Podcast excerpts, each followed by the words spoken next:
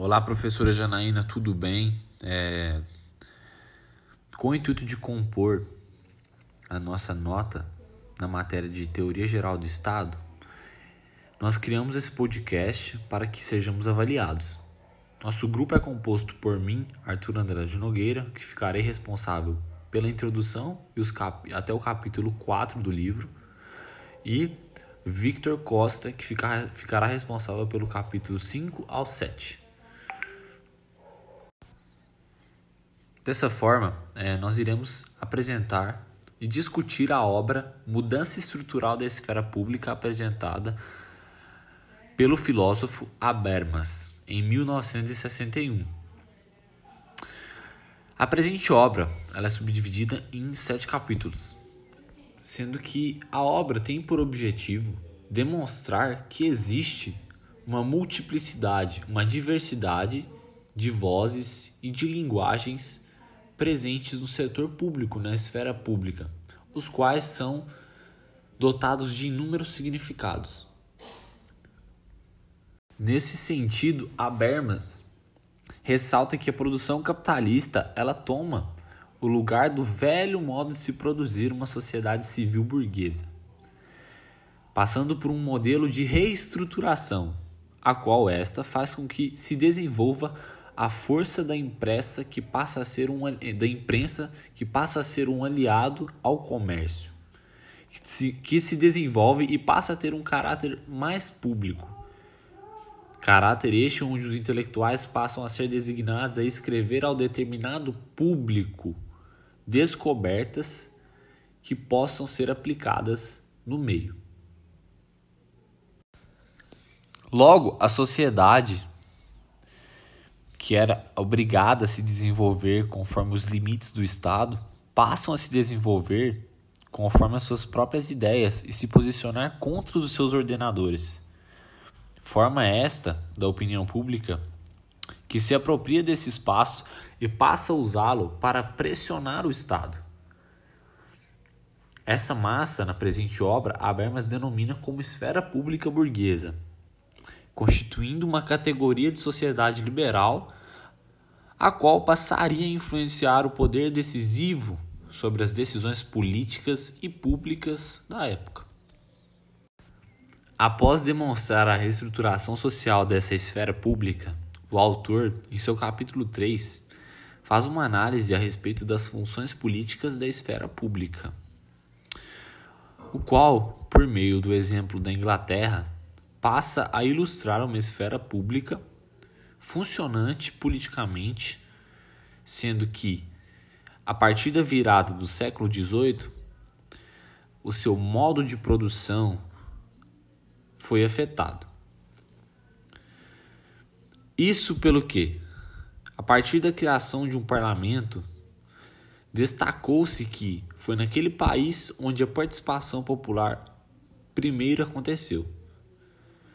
Participação essa que, por meio da Revolução Gloriosa que a Inglaterra passou a viver, um modo de produção capitalista, o qual alavancou,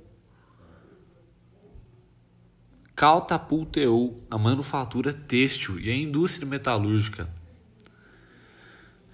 Eis a questão que, que também surge em um outro ponto importante que não pode deixar de ser pontuado, sobre o antagonismo que esteve presente nesse momento de transição, sendo que na maioria das transições e reestruturações existe um conflito de gerações. Conflito este em que a geração mais velha, que já tinha se sentado, já estava constituída no mercado, se sentiu incomodada com aquela geração mais jovem que precisava abrir os novos ramos do comércio e da indústria. Essa luta de interesses vai além da esfera capital. Ela também implica uma função e um caráter político partidário. Já no capítulo 4, é marcado a discussão sobre a ideia e a ideologia representante na esfera pública burguesa. Haja vista que isto revela as diversidades conceituais de opinião sendo ressaltado, no entanto, que Para o contexto do trabalho em que o autor desenvolve a sua obra, este significado tem por importância que aquele referente à reputação, à consideração, aquilo se coloca na opinião dos outros, em um sentido incerto, do que ainda tem de passar pelo teste de uma veracidade. Habermas resgata, dentre outras, as concepções de Hobbes e de Locke.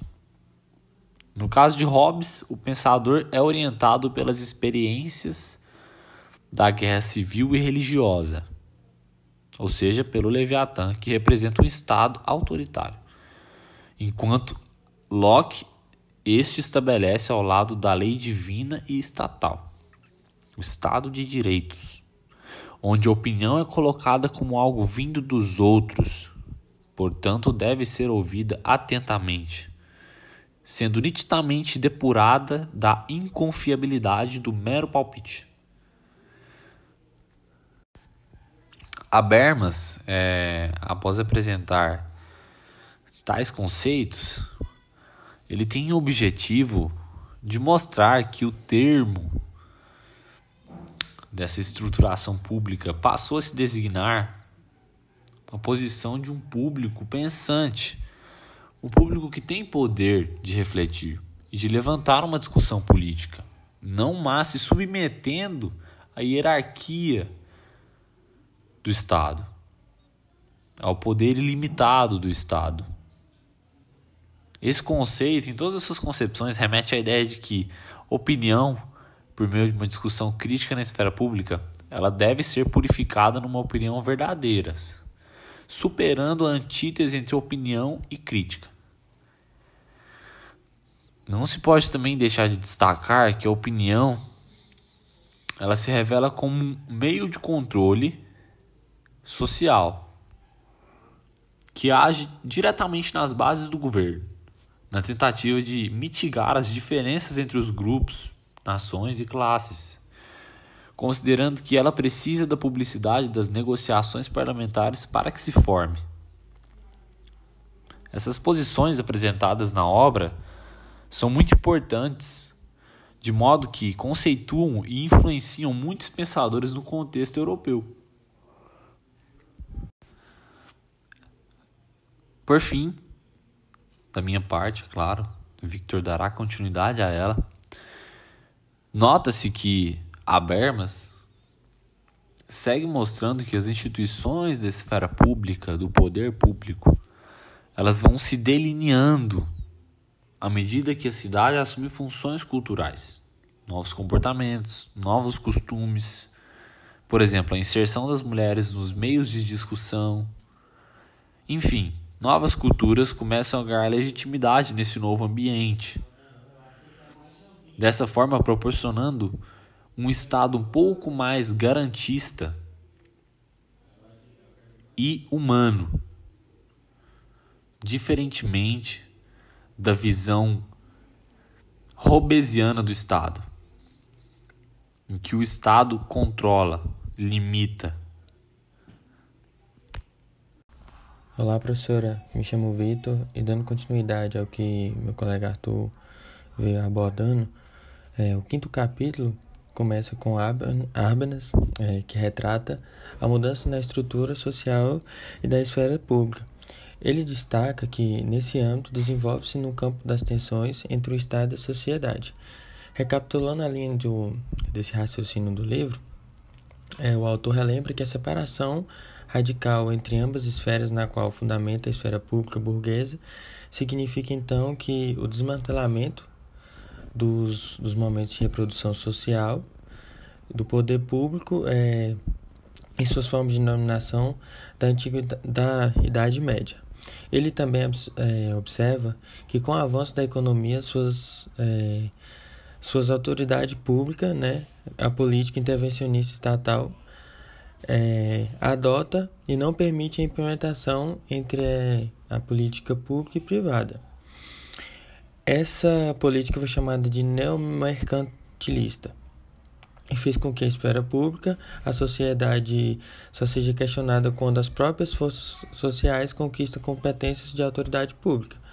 Essa intervenção estatal é, vai delinear certa transparência, transferência de competência pública para entes privados. Tal transferência significa que é a substituição do poder por um poder social.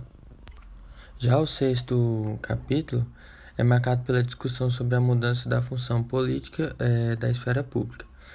Nele, Habermas fala sobre o salto ocorrido de um jornalismo literário de pessoas privadas para os serviços públicos de mídias, e ele acaba mostrando que a imprensa é intimamente ligada à formação e à estrutura de esfera pública.